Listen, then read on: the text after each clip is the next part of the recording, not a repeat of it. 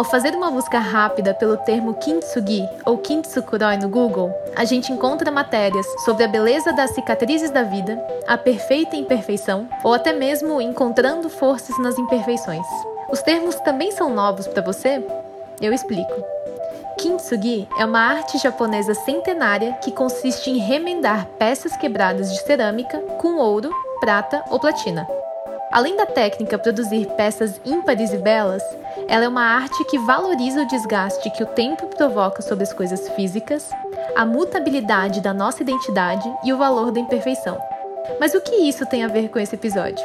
Pois bem, o Kintsugi se tornou uma filosofia de vida. Basicamente, quando estamos diante de erros e de adversidades, a gente pode e consegue se recuperar e aprender com as nossas cicatrizes. E isso é a definição de resiliência, que é o tema da nossa conversa de hoje no Trilha, a jornada de desenvolvimento pessoal da Fundação Estudar em podcast.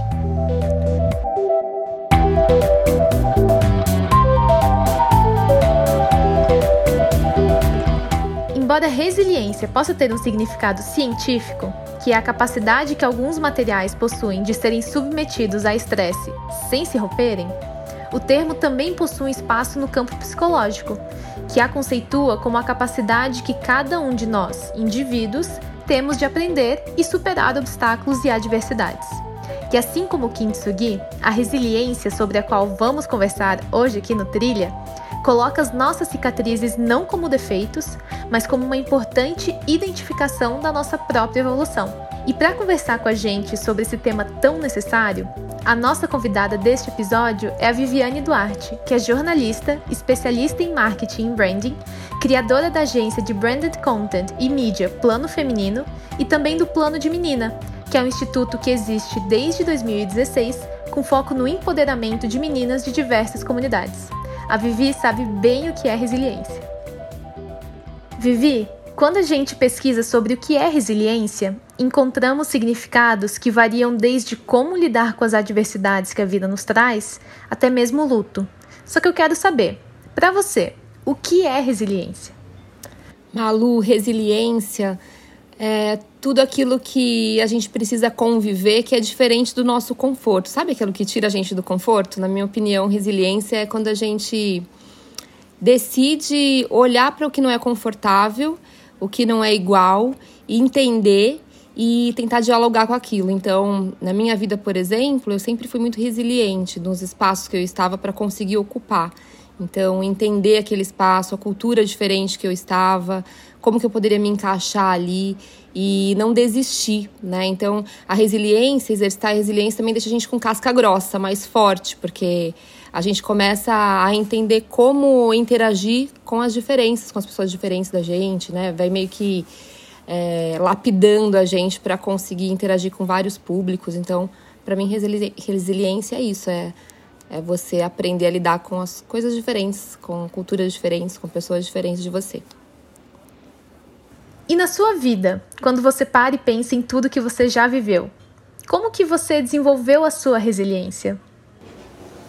Nossa, eu desenvolvi minha resiliência com muito, muito, muita paciência, porque ai, não é fácil quando a gente chega num espaço. Eu, por exemplo, sou uma mulher que saiu da periferia, né? E eu adoro ficar falando toda hora isso. Eu saí da periferia, hackei o sistema, porque eu adoro falar isso, porque primeiro é muito importante a gente lembrar de onde a gente veio, pra gente saber para onde a gente tá indo, né?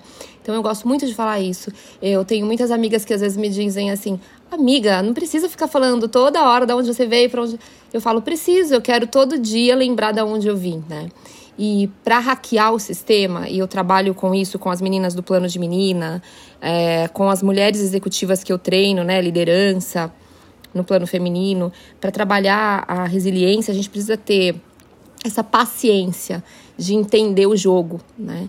É, por exemplo, quando você está num lugar que é um lugar muito tóxico para você ou com pessoas muito diferentes que, vo que você e que não te dão abertura para você ser quem você é, você tem que ter aquela resiliência de como que eu posso entender esse jogo aqui jogar esse jogo para hackear esse sistema. Então, dentro das companhias é, multinacionais que eu trabalhei, por exemplo, eu sempre fiz esse papel de entender o jogo, olhar para o discurso de todo mundo, não fazia a mínima ideia do que aquelas pessoas estavam falando, porque eu estava vindo da, da periferia, chegando num espaço elitizado, branco, mas como eu posso não me sentir menos que essas pessoas, não me comparar, mas entender quem elas são e, e jogar esse jogo, né, do meu jeito e, e não me doer, né, de, com qualquer coisa, porque tem hora que a gente se machuca por não ter uma informação, não ter tido aquela vivência que a pessoa teve, é, não ter o espaço naquele momento que a gente gostaria.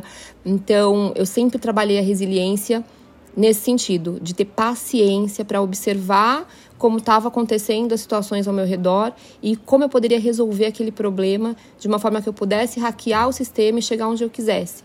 Então, eu fiz isso no, no, no mercado corporativo para alcançar os cargos que eu alcancei. Eu faço isso atendendo os clientes que eu atendo, né, que são empresas globais. Às vezes você vai atender e entra na primeira reunião, você vê um cenário que você fica um pouco assim, te causa estranhamento. Pessoas branca, hétero, privilegiadas falando besteira, não sabem nem do que estão falando. Vamos lá empoderar esse pessoal. O que a gente faz para acabar com o mimimi na nossa marca, aqui na rede social? Não sabe nem o que está falando. E a gente que trabalha com construção de marca com propósito também, né, no plano feminino, tem que ter essa resiliência de tudo que essa pessoa falou. Muitas vezes tem tantos vieses, viés inconsciente, preconceito, é, tá dentro de uma bolha tão dela que eu não vou repelir essa pessoa agora. Eu vou ter resiliência para entender isso e fazer ela entender melhor e refazer essa narrativa dela. Então, a paciência dentro do, da minha história, da minha trajetória, sempre me acompanhou. Apesar de ser uma pessoa muito agitada, muito, assim, acelerada, a paciência tem que vir junto, porque senão você dá é, pé no peito, tapa na cara e fecha portas ao invés de abrir, né? No livro Plano B, da Sheryl Sandberg, que é COO do Facebook, e do psicólogo Adam Grant, os autores afirmam que a resiliência nada mais é do que a força e a velocidade com que reagimos à adversidade. Portanto, ela pode ser treinada e desenvolvida. E na sua opinião, como é que se desenvolve a resiliência? Será que a gente consegue fazer isso conscientemente? Olha, tem a ver também com a gente trabalhar nossa inteligência emocional na minha opinião, né? Trabalhar inteligência emocional. Aliás, né, é, eu tenho estudado muito sobre futuro do trabalho e a gente tem visto muito sobre isso em alguns estudos científicos, inclusive, que as soft skills, né, que eles chamam, que são as habilidades emocionais, que para mim não tem nada de soft, são power skills, é, são as habilidades que mais vão ser é, buscadas em profissionais no, nos próximos anos. Então, o que, que é isso? É que é, quer dizer que você que tem habilidades técnicas incríveis, que tem faculdades, credenciais é, poderosas, se você não tiver a soft skill, que é a inteligência emocional, poder de é, relacionamento interpessoal, de conexão com o outro, você não vai ter valor no mercado. Então, olha que interessante, né? Tem tudo a ver com o que a gente está falando, com resiliência, porque você trabalhar sua inteligência emocional é você é, estar disposto a dialogar com o diferente também. É, não. Acho que essa coisa da velocidade de resposta é aquela velocidade, mas quando você também está treinada a entender é, a partir da onde você vai, vai começar um diálogo com alguém, né? Então, muitas vezes, se você for para um embate com, com o oposto de opinião, você cria um ruído, você cria uma distância da pessoa. Então, você aprender a trabalhar a comunicação não violenta, é, a ouvir o outro. Então, se a pessoa te fala uma coisa que te causou estranhamento, ou você falou, gente, que coisa bizarra, que escroto, é, não vai falar de, de frente para a pessoa tudo aquilo. O que, que você quis dizer com isso? Sabe? Acho que uma, uma, boa, um bom exercício é esse. Eu sempre faço isso. Inclusive com meu filho, que tem 20 anos e que é um cara branco, hétero, privilegiado e que o tempo inteiro tá, a gente está aprendendo juntos e eu estou trocando com ele. Eu vejo com ele o quanto que ele é um cara do bem e o quanto que o privilégio fez ele estar tá numa bolha tão gigantesca que às vezes ele fala umas coisas que eu falo, o que, que você quis dizer com isso? Porque senão o tempo inteiro eu vou tentar ir em debate com ele, em um debate que não é, não é saudável. Ele fala, ah, mamãe, eu quis dizer e aí eu começo a dialogar com ele. Mas você já pensou numa outra ótica que também diz respeito à vivência da, de outra pessoa, da classe social? E aí ele fala, putz, não tinha pensado sobre isso. Ao invés de eu ter já dado uma carteirada nele com todo o conhecimento que eu tenho, né? E falado, que isso, moleque, você é um privilegiado, você não fala mais isso. Então, é, inteligência emocional para fazer a leitura do jogo é muito importante. Então, trabalhar isso, gente. Inteligência emocional, é, respirar antes de tomar decisões né, precipitadas. A gente vive muito polarizado, então a gente está aí dentro das mídias sociais o tempo inteiro, todo mundo quer lacrar com comentários para né, dar carteirada no outro. É muito importante a gente dar três passos para trás, se reconhecer primeiro quem é a gente na fila do pão e começar a estabelecer diálogos construtivos, né? Então, isso é muito importante. Acho que essa palavra inteligência emocional tem que estar na nossa cabeça aí para trabalhar todo dia. E sendo uma mulher negra, como você descreveria os recortes da resiliência em relação a gênero e raça? Nossa, eu eu falo que eu sou uma mulher negra em construção, porque eu descobri que eu sou negra, é, sou uma mulher negra em 2016, Malu, quando eu fui convidada para fazer o TED, TEDx São Paulo. Fui convidada para ser speaker do TEDx São Paulo pela Helena Crécia, maravilhosa.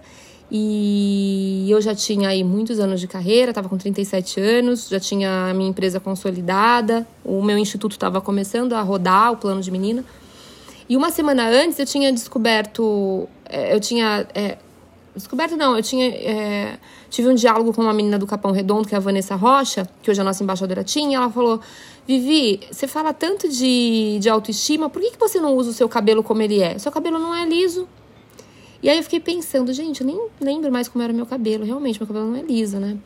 Eu falei, Van, você tem razão, vou tentar pensar, fazer essa transição. Mas ai, dá uma preguiça, mas vou tentar ver como era meu cabelo. Nem lembro mais, porque realmente não lembrava. Desde muito cedo, alisando meu cabelo. E sempre ouvi da minha família que eu era morena jambo, né? Uma família multirracial, todo mundo branco, eu a única negra, e minha mãe sempre alisou meu cabelo. Então, é, esse processo de embranquecimento, do colorismo, tudo isso, né, dentro do, de um país que é extremamente racista como o Brasil, ele, ele é muito. É uma perversidade meio que invisível, né? Porque quantas meninas negras, quantas mulheres negras não se veem como negras, e isso enfraquece o movimento, isso faz a gente não entender as questões de privilégio de um jeito que deveria. Então, quando eu fui chamada para fazer o TED, eu encontrei a Eliane Dias, que é empresária do Racionais MC, uma mulher incrível. E eu era muito fã dela. E aí eu cheguei e fui lá, né, dar um abraço nela e, e, e falei para ela, cara, sou muito sua fã, quero ser sua amiga. Hoje somos amigas, somos sócias. E aí ela falou para mim assim: "É, eu sou meio, eu sou meio que sua fã, mas eu não sou total porque você, cara, você precisa se colocar no lugar de mulher negra. Você é uma preta privilegiada que circula em vários lugares importantes, que tem voz e, e não fala da negritude. Por que você não fala que você é preta? E aquilo para mim, assim, conectou com o que a Vanessa falou. E sabe quando passa um filme malu na cabeça? Eu falei, gente, eu sou preta, será mesmo? Eu sou preta. Olha que louco, né? Eu dava aula. Eu lembro que uma aluna minha da ESPM falou, quando eu falei que eu era negra, que a gente tinha me descoberto negra, uma aluna negra chorou e falou: professora, obrigada, porque eu não entendia porque você falava da mulher negra, negra em terceira pessoa. Isso me machucava. Então eu fico muito emocionada disso, porque quanto que eu estudei, quanto que eu fiz é, né, e estava construindo e não estava enxergando o meu lugar no mundo, né? Então, muitas vezes acontece isso com a gente. Por isso que é importante falar dessas coisas, porque às vezes a gente vê só a linha do tempo na timeline das pessoas e cada um tem o seu momento de desconstrução, de descoberta, né? Não dá pra gente ficar pressionando o outro. Ah, você tem que ser mais feminista, você tem que ser menos feminista. Você cada uma tem a sua, a sua verdade, a sua hora de descoberta, né? Então a gente tem que ter essa resiliência que a gente falou lá atrás, a gente tem que ter inteligência emocional para lidar com o outro. Então, você acha que eu queria sabotar a mulher negra? Óbvio que não. Eu estava me sabotando, né?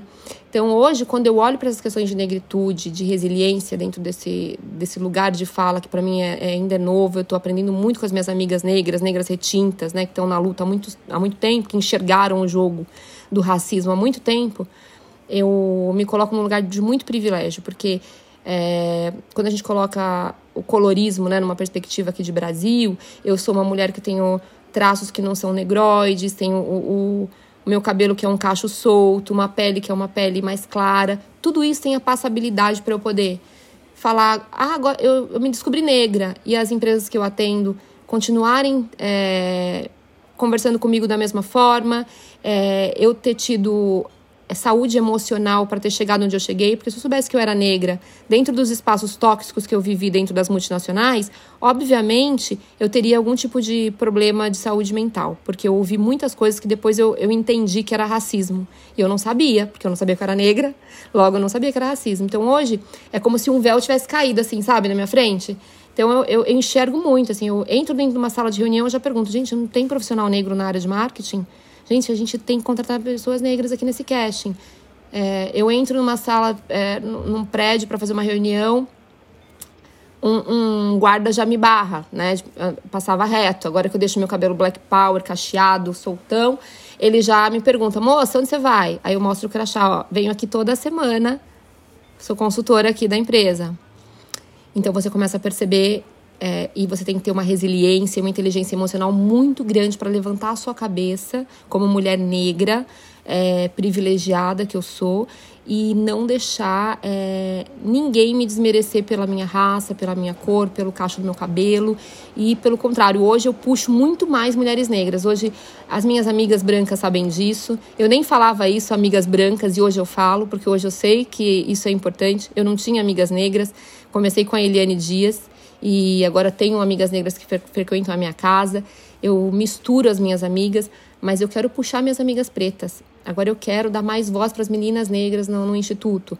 Tudo que eu puder ajudar mais para a equidade racial, eu vou ajudar, porque é muito importante a gente se reconhecer e reconhecer o nosso espaço de fala, de privilégio e usar isso a favor da, da mudança, né?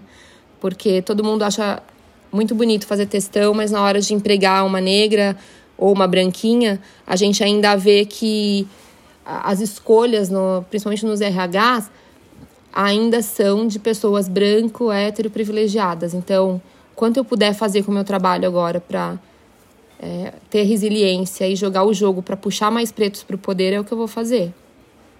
Vivi, a resiliência normalmente surge quando a gente fala de fracasso, né?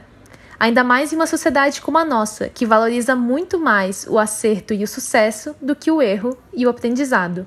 Você acha que as pessoas só se tornam mais resilientes quando enfrentam alguma dificuldade?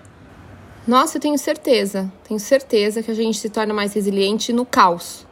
No caos é onde a gente encontra a nossa força para ser resiliente, para não sucumbir, para não, sabe, jogar tudo pro alto. E eu, na minha infância, eu via a, o caos de uma forma totalmente diferente. Isso me ajuda muito nos meus negócios hoje, né? Então, por exemplo, na pandemia, nossos negócios cresceram, a gente conseguiu fazer uma, uma virada assim de remodelar serviço, é, projeto para o novo cenário de uma forma rápida. Enquanto eu via algumas amigas minhas, também empresárias privilegiadas, é, um pouco perdidas, assim. Não sei, eu acho que vai acabar com tudo, vou mudar do país, vou fazer.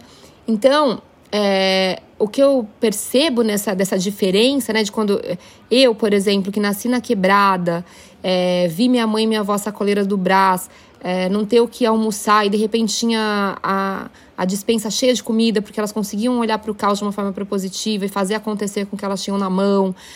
Tudo aquilo podia ter sido tão assim uma história de tão eu podia olhar aquilo como uma história de tão sofrimento e tudo, mas eu não consegui e não consigo até hoje. Eu consigo olhar como história de vitória, porque essas mulheres elas olhavam o caos de uma forma muito propositiva, né? Então elas eram muito resilientes, muito fortes no caos. Então isso é importante também. A gente tem uma cultura muito dessa cultura da felicidade, né? Da força. Então todo mundo é forte, todo mundo é feliz. A gente tem as mídias sociais que ninguém posta sofrimento. Então a gente precisa entender a nossa vulnerabilidade, falar da nossa vulnerabilidade é uma força. Eu faço muito isso na, nas minhas redes sociais com a, as minhas leitoras da, da revista, da Marie Claire, na, no plano feminino. Eu falo muito das minhas vulnerabilidades, porque é, quando a gente compartilha uma fraqueza, a gente está sendo super forte, muito mesmo. Então, a gente não pode ter vergonha das nossas fraquezas. Eu vivo tendo fraqueza. É, eu estou estudando inglês, por exemplo, duas vezes por dia, 8 horas da manhã e 8 horas da noite, porque eu é, recebi um convite, um desafio maior de trabalho, agora para atender um cliente, que é um cliente internacional. E o meu inglês, eu sempre tenho vergonha, porque é, não é um inglês fluente, e eu sempre fico travada, eu sempre tenho problema com isso, eu sempre divido isso também. E e eu falei isso, eu falei, olha, eu tenho esse inglês aqui e é com esse inglês, mas eu tenho muitas ideias e, e eu consegui essa, esse cliente. Então agora o que eu vou fazer? vou me capacitar. Mas se eu tivesse me fechado e falado, ai, poxa vida, eu não tive oportunidade de ter intercâmbio porque eu nasci uma menina pobre, porque agora eu consegui hackear o sistema, mas eu ainda continuo não conseguindo falar inglês como as minhas amigas que foram viajar para Disney com seis anos e fizeram intercâmbio. Eu, o que, que adiantou de tudo isso? Se eu ficasse chorando e, e não tivesse trabalhado né, resiliência para erguer a cabeça e, e valorizar a história e a mulher que eu sou, provavelmente eu não teria nem conseguido chegar onde eu tô aqui. Então, é, a gente precisa valorizar as nossas derrotas também. Não é só as vitórias que fazem da gente grandes mulheres, grandes homens, grandes pessoas. As, as derrotas também fazem a gente muito vitoriosos, porque a gente começa a aprender. Se a gente olhar para essa ótica, cara, aprendi. É um relacionamento tóxico, eu saí e agora eu aprendi que é isso que eu não quero mais. Quando a gente vai aprendendo a lidar com o caos de uma forma positiva, a gente só cresce, né? E vai aumentando aquela casca grossa que eu falei da resiliência, né? E quando a gente olha para a teoria, existem inúmeros autores que citam que as organizações também podem ser mais resilientes. Como você, que é empreendedora, diria que esse desenvolvimento resiliente se dá dentro de uma organização? Olha, as corporações, a gente tem no plano feminino, a gente tem uma a gente tem uma, um serviço assim de prateleira que, que a gente faz muito, que é o, a parte de consultoria para executivos, né, para ajudar a mudar a cultura de empresa. Então as empresas estão procurando muito mudar a sua cultura. Por quê? Porque é uma cultura machista, patriarcal, é, hétero, branca, privilegiada. Vamos cansar de falar isso até que isso mude. A gente precisa continuar falando, né? E aí a gente tem esse, essa, essa consultoria de ajudar as empresas a aterrizar, a ter mais diversidade, a conseguir ter mais resiliência com a diversidade. Então tem muitas empresas que que dizem assim: ai, ah, Vivi, eu quero contratar gente preta, gente trans, PCD, eu quero ter diversidade. E aí eu falo: calma, não é agora. Primeiro, a gente tem que olhar para a cultura da empresa. Quem são as pessoas que estão lá dentro? Branco, hétero, privilegiada. Se as pessoas conseguem trabalhar diversidade, essa empresa vai conseguir ter resiliência para trabalhar com o diferente? E aí a gente começa toda uma construção de treinamento, de workshop com as lideranças, para fazer com que essas pessoas entendam essa diferença, tenham essa resiliência de trabalhar com pessoas diferentes, de lugares de fala diferentes, de bairros diferentes, de vivências diferentes, para então a gente começar a fazer as contratações. Porque senão o que acontece? As empresas fazem isso para poder né, fazer um release bonitinho, soltar um, um, release na mídia. Ai, olha, contratamos 20 pretos, uma trans, tal que também já não acho muito certo, contratou, parabéns, não fez mais que obrigação, porque a gente está num país que precisa mudar urgentemente, a gente precisa, a gente está com uma desigualdade social gigantesca, então as grandes corporações, principalmente meus clientes que são grandes globais, não fazem mais que obrigação de promover diversidade, já que eles estão aqui dentro do nosso país, já que estão aqui enriquecendo com o nosso país, com a mão de obra do nosso país, vamos contratar e vamos, sei lá, sabe, Pode celebrar, mas celebra para dentro. Não precisa ficar ganhando biscoito por isso, porque não faz mais que obrigação. Eu vivo falando isso. Falo, gente, vai fazer uma campanha? Faz com uma coisa que tenha sentido. Não porque você contratou uma pessoa preta. Eu, hein? Loucura, né? Pelo amor, né? Então, assim, é, a gente primeiro tem que trabalhar isso. Eu vejo muito as corporações estão fazendo esse movimento. Saiu uma pesquisa da McKinsey o ano retrasado, que foi uma pesquisa muito importante, que a McKinsey é um instituto de pesquisa que é, é assim, muito, muito. É, tem uma reputação incrível. E saiu esse, essa pesquisa mostrando que a, a empresa que tem resiliência para trabalhar com diversidade, ela não está fazendo assistencialismo. Ela está promovendo uma maior reputação, valor de marca, valor de mercado e, e trazendo maior produtividade. Então, cerca de, acho que 35% da produtividade aumenta quando a empresa tem preto, branco, é, gente da Vila Olímpia, gente do Capão Redondo, gente de vários lugares, de vários bairros no mesmo grupo. Porque as pessoas têm visões diferentes para construir um produto, para pensar num, né? Ah, gente, isso daqui vai dar ruim, hein? Essa campanha aqui não tem nada a ver, porque isso daqui que vocês estão falando é, é machismo, isso aqui é racismo. Então, faz evitar crise, passar vergonha, né? Tirar a campanha do ar, uma série de coisas. Então, tá tudo lá na pesquisa da McKinsey para mostrar que não é romance, não é romance, não é assistencialismo. É sobre negócio também, sobre impacto. Então, as empresas sim estão se mexendo, mas é importante dizer que Você que está aí no RH da sua empresa, quer contratar a diversidade, quer promover isso, primeiro tem que olhar para dentro e preparar o campo para receber essas pessoas, esses profissionais para que a gente não tenha turnover, né? Esse monte de gente que chega e sai, e aí a empresa fala: ah, eu contratei uns pretos aqui, mas eles não ficam, viu? Eles vão embora porque eles não gostam, acho que não gostam de trabalhar. Quando, na verdade, essas pessoas não se sentiram incluídas, essas pessoas ficaram se sentindo um, um bicho de zoológico, porque passa na frente do executivo. Posso passar a mão no teu cabelo? Ai, onde você mora? Nossa, nesse bairro, gente, como que você chega aqui? Né? Teve uma executiva que falou para mim, eu respondi, eu chego de espaçonave, sabe? Eu venho numa espaçonave, me deixam aqui no, no, no, no estacionamento, eu desço, faço meu trabalho aqui, depois eles vêm me buscar de novo.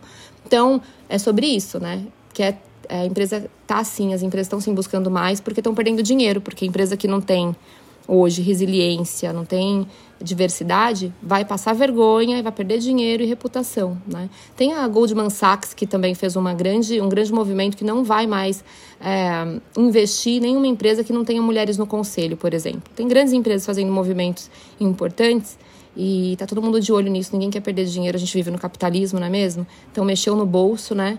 Todo mundo começa a correr, né? E ainda seguindo nesse pensamento do que é resiliência para além de um só indivíduo, no curso de Inteligência Emocional na Prática da Fundação Estudar, a gente afirma que a resiliência também pode ser desenvolvida entre indivíduos. Qual que foi o papel da sua rede e da sua comunidade no desenvolvimento da sua resiliência? Nossa, foi total. É, pensando na minha infância, é, quando eu dizia que queria ser jornalista, eu morava num curtiço na freguesia do Ó, era aquela menina que ficava com uma escova de cabelo na mão, entrevistando as pessoas que passavam pelo corredor do cortiço e fazendo programas de TV, convidando as amigas, eu era diretora de programa. Então eu fazia acontecer no meu bairro e eu ouvia muito das minhas vizinhas, inclusive mulheres que eu gostava muito, que me ajudavam, assim, minha mãe ia trabalhar, às vezes eu ficava com elas, e elas falavam assim: "Olha, filha, não fica sonhando muito alto, porque a gente é pobre. E você não vai ser jornalista nunca, jornalista é para rico. Né? E então ali eu já descobri o que, que eu nem sabia o que era resiliência, mas eu descobri que quando a gente precisa tampar os ouvidos também pro pessimismo, sabe? Ter resiliência para não odiar aquela pessoa porque ela tá falando uma coisa que ela não sabe, né? Então a dona Toninha mesmo, né, que que já não tá mais aí com a gente. E era uma mulher incrível, uma mulher negra, incrível, fazia bolos para mim à tarde, tudo. E ela vivia me falando que eu não ia conseguir. E eu chorava muito, muito, muito quando ela falava aquilo, né? E aí uma vez a minha mãe falou para mim, falou: "Ó, oh, a dona Toninha, ela ama você, mas a dona Toninha, ela não, não tem o mesmo sonho que você, porque ela não sabe que dá. Ela não sabe. Então você não precisa é, ficar chateada com ela. Só fala pra ela: "Ai, tá bom, tá bom". Fala assim, deixa ela, deixa ela, ela ela, ela não sabe do que você tá falando. Ela não sabe como que é, como que faz para ser jornalista. Ela não quer ser jornalista. Esse sonho é seu. E minha mãe sempre me falou uma coisa muito importante que foi isso: esse sonho é seu, é só seu. E então isso é, foi me ajudando, né? A, a, a entender diálogos né, depois é, dentro das companhias. Eu ficava pensando isso, esse sonho é só meu. Eu estava lá, dentro de uma companhia, já estava fazendo faculdade, ouvia também as pessoas falando, ai, nossa, Ai, né, tinha dificuldade de comprar material, às vezes, da faculdade, de fotografia, que era muito caro, né? E, e ouvia coisas de professores. Então, eu tinha que ter resiliência para continuar naquele lugar, com a minha saúde é, mental em dia, para eu conseguir passar nas, nas matérias e não deixar aquele pessimismo aquela, aquela coisa do, do subestimar é, do outro interromper o sonho que era meu, né? Então eu sempre te, é, então em cada lugar que eu passei e que eu percebia pessoas muito diferentes, pessoas tóxicas, né? Assim como eu também encontrei pessoas incríveis que abriram muito espaço para mim. É, eu fui aprendendo isso, né? O que, que dá, pra, o que você quer, o que você não quer, quem que vai andar com você, quem são seus cúmplices, quem que você vai ouvir, quem não vale a pena ouvir. Tudo isso faz a gente ir trabalhando a resiliência e também não ficar se desgastando e brigando com todo mundo. Imagina se eu tivesse brigado com todo mundo que fui passando, que, que ia me subestimando, né? Em 2010, quando eu saí do, do mundo corporativo e montei o plano feminino, muitas amigas e amigos falaram: Vivi, a publicidade precisa de licença poética. Não tem nada a ver você trabalhar estereótipo na publicidade, você vai se queimar. Você tá louca, né? Então imagina se eu tivesse ouvido, esse sonho era meu. Então trabalhar resiliência para tapar o ouvido para os pessimistas, escolher a sua gangue, né? Sua rede de cúmplices, É muito importante, mas assim como eu trabalhei a resiliência nesse caos de pessoas que não acreditavam, que desacreditavam, que subestimavam, que me apontavam, eu também fui encontrando gente incrível, é, que abriu portas, que me convidou, que me deu oportunidades, né? Então é, é isso, é a gente vibrar no nosso sonho que é só nosso. Ninguém é obrigada a ficar torcendo por nós, mas quando a gente torce por nós mesmas, Aí a gente vai começando a, sabe, a juntar nossa gangue, assim, a, vai chegando. Eu não sei explicar para vocês, mas as pessoas vão chegando e quando a gente vê, você tem um timaço torcendo por você, na mesma vibe, vamos time, como eu gosto de falar, né, pros meus alunos, pro pessoal. E é isso. Então é. Eu aprendi muito nesse, nesse caminho. E não, não guardo também rancor e mágoa de ninguém, porque também é sobre mim. É, é o meu sonho e a pessoa que eu quero ser, a mulher que eu quero ser. Não vou ficar com ranço de ninguém, porque faz mal para a pele, né, gente? E Vivi, você até já deu uma pincelada, mas na sua visão, como que a resiliência está relacionada à inteligência emocional e à saúde mental? Olha, para a gente cuidar da nossa saúde mental e ter uma cuidar mesmo, né? Eu acho que é, pensar na saúde mental é um ativo, gente, muito importante. Eu falei para vocês, né? O futuro do trabalho, tá falando de inteligência emocional, é, você conseguir viver em dias caóticos é, a sua inteligência emocional vai te ajudar em tudo, né? A inteligência emocional é um ativo muito importante para a gente que a gente não falava tanto. Então, para a gente cuidar da nossa inteligência emocional, a gente precisa uma coisa muito, um exercício muito gostoso que eu gosto de fazer, assim, que é aplicar com as meninas do plano de menina, é, é de criar uma lista de o que eu quero, o que eu não quero para minha vida, sabe? Coisas que eu quero, coisas que eu não quero mais. A partir de agora, eu não quero mais andar com pessoas é, pessimistas, não ter amizades tóxicas, tóxicas falar sim para qualquer coisa, falar sim para coisas que eu não quero.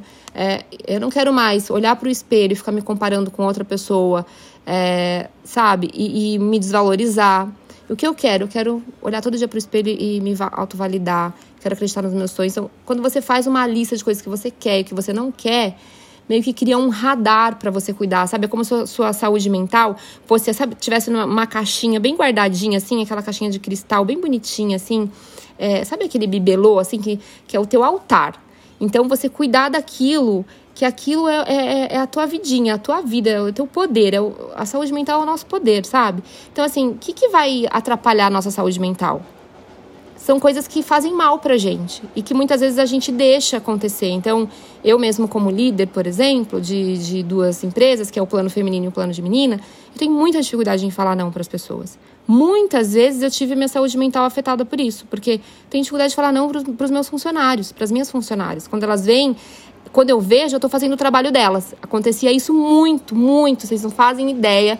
Eu, três horas da manhã, virando relatório que não era para fazer. Eu não faço essa operação. Né? Eu sou CEO da empresa. E aí eu falava, o que, que eu tô fazendo aqui, gente? Três horas da manhã, esgotada. Amanhã eu tenho uma reunião em, com o pessoal de Nova York, de uma empresa que, que tá entrando pro negócio. E eu ficava esgotada. E aí, o que eu fazia? Eu ia correndo pra minha lista. O que eu não quero mais. A partir de agora, eu não quero mais fazer isso.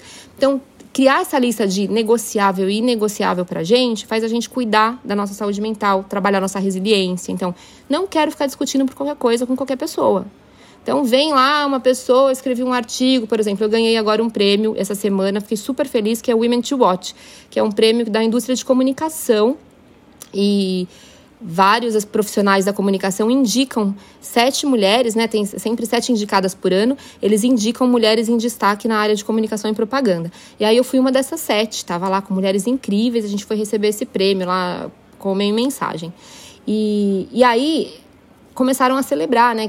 Estávamos eu e Samantha Almeida, minha amigona, mulher negra também, e pela primeira vez uma dobradinha de mulheres negras. Em oito anos de, de premiação da publicidade, a gente estava lá recebendo esse prêmio.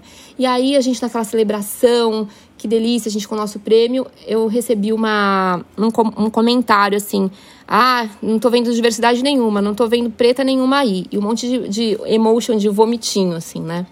Aí na hora me bateu assim, ó, ah, vou responder. Como assim? Peraí. Aí depois eu respirei de novo e falei assim: não, gente, tá no meu inegociável. Eu não quero discutir por qualquer coisa. A minha energia não vai ser canalizada para dividir com qualquer coisa. Eu vou me estressar com coisas que vão importar para eu chegar onde eu quero. Eu quero que o Instituto Plano de Meninas seja o maior instituto do Brasil.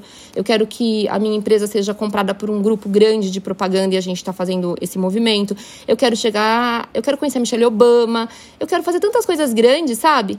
Por que, que eu vou perder minha energia para responder um comentário desse? Eu não vou.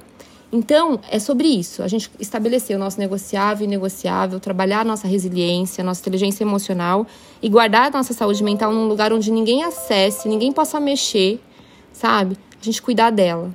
Ninguém, nem macho, nem mulher, nem amiga, é, tóxica, gente que te faz mal, você tem que tirar da frente, porque a gente precisa só vibrar numa energia de gente que quer fazer acontecer e tem o mesmo propósito que a gente. Então, acho que é um, é, é um, um exercício que eu faço todo dia e eu convido vocês a fazerem também. Faz essa lista. O que eu não quero mais, vou tirar, pode sair fora. E o que eu quero incluir todos os dias. E cada dia é um dia, né? A gente vai aprendendo e vai mexendo nessa lista, tirando, mexendo e cuidando da nossa saúde mental.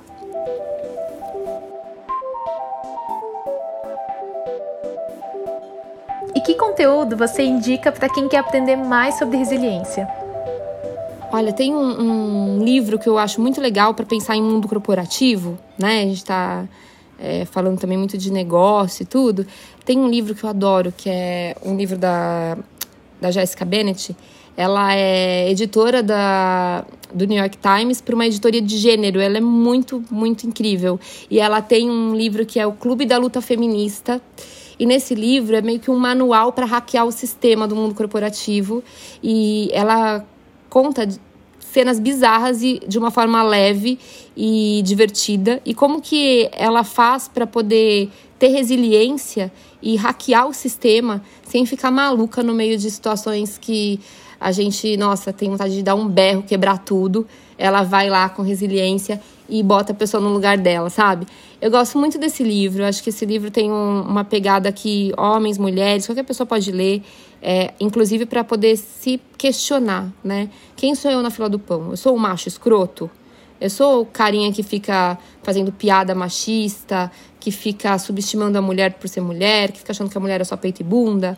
Eu sou a mulher tóxica, a amiga que só quer ficar com a outra amiga se a amiga estiver na desgraça, se a amiga estiver conquistando alguma coisa, ela já fica emburrada e não curte nem comenta nenhuma vitória da amiga, né? Então ali tem muitas situações de, do cotidiano, né? Não só do, do, do, corporativo, mas que é uma coisa leve também, é um, é um texto leve. Tem a, a, o próprio livro da Cheryl também, né? O Faça Acontecer, eu gosto bastante, que faz pra gente, traz pra gente uma perspectiva de da gente não se auto-sabotar, então de acreditar em quem a gente é. E, e, e, também o livro da Michelle Obama, que é o Minha História. É, e tem também no Netflix a, a série, para quem não, não, quiser ler o livro. Mas o livro é, tem detalhes riquíssimos, eu, eu recomendo que vocês leiam o livro. É, mas que ela fala muito da, da valorização da nossa história, né? Que muitas vezes a gente é, acaba não valorizando a nossa história, não tem inteligência emocional para entender que cada um tem uma jornada, cada um tem o seu momento de conquista, e aí a gente começa a se comparar com o outro e não consegue valorizar as nossas vitórias, né? Então ela conta isso de uma forma tão incrível e na própria série também tem um momento que ela fala com uma menininha mexicana lá e ela conta pra menininha mexicana que não tava nem acreditando que tava falando com ela, ela fala, ah, vou te contar porque você tá aqui. Ó, a tua história importa, né? Então é importante a gente entender isso, né? E, e esses três livros traz, acho que, uma expansão assim de, de consciência no mundo corporativo, vida, né? E, e, e nossa história, né? De autovalorização. Por fim, que dica você deixa para quem está na sua própria jornada de desenvolvimento pessoal? Olha, a dica é essa: o plano, o sonho é só seu. Então, pega isso para você com toda a sua força, com toda a sua energia é, tenha vulnerabilidades, vai ter hora que a gente vai ficar mais para baixo, mais baixo astral, ai meu Deus, não vai dar nada certo, vai dar certo. Então, saiba o seu plano, para onde você quer ir e desconecta de tudo que tira você do lugar que você quer chegar, da mulher que você quer se construir, da pessoa que você quer se construir. Eu, como uma menina que nasceu na periferia, podia ter tido outras escolhas e ter desistido do meu sonho, né? Eu tive a oportunidade de namorar com um traficante, é, que eu era apaixonada, E eu não, eu larguei, eu soltei no meio do caminho, porque na minha jornada eu sabia o que eu queria. Por isso que eu falo sempre que é ter um plano, tenha um plano. Quando a gente tem um plano, a gente tá focada ali, ó. Vai, vai, vai, vai. Não tem quem te tira do rumo. Agora, se você não tem um plano, você vai perdendo. No meio do caminho, te oferecem uma coisa, você pega. Aí vai o outro. Você vai se perdendo no meio do caminho, você fica meio que num, sei lá, labirinto, sabe? Então, tenha um plano para você, você ter uma jornada próspera, vitoriosa, porque quando você tem um plano, você escolhe soltar as coisas que não estão conectadas com o seu plano, com o teu propósito.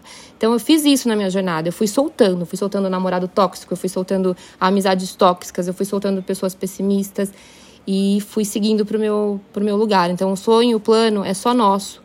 Quando a gente reconhece isso e acredita em quem a gente é, Aí a gente começa a vibrar numa energia de realização e, obviamente, não ficar só dando scroll no Instagram, perdendo tempo, mas consumindo conteúdo de relevância, se conectando com pessoas que importam, gerando conteúdo, buscando informação também, que também não é só ter um plano, né? Você tem que correr atrás para fazer acontecer. Mas você fazendo isso de uma forma genuína e verdadeira e valorizando o seu tempo, a tua saúde mental, você vai conseguir, você vai realizar teu plano e vai chegar longe. A gente gostaria de agradecer imensamente a Vivi Duarte por sua disponibilidade e generosidade em compartilhar todo esse conteúdo ao longo de mais este episódio do Trilha, a jornada de desenvolvimento pessoal na Fundação Estudar. E eu também quero te agradecer que acompanhou o nosso conteúdo mais uma vez. Muito obrigada! O desenvolvimento dessa produção contou comigo, Malu Lang, e com a Súria Barbosa. A edição e a sonoplastia são do Pedro Rodante. Até o próximo episódio!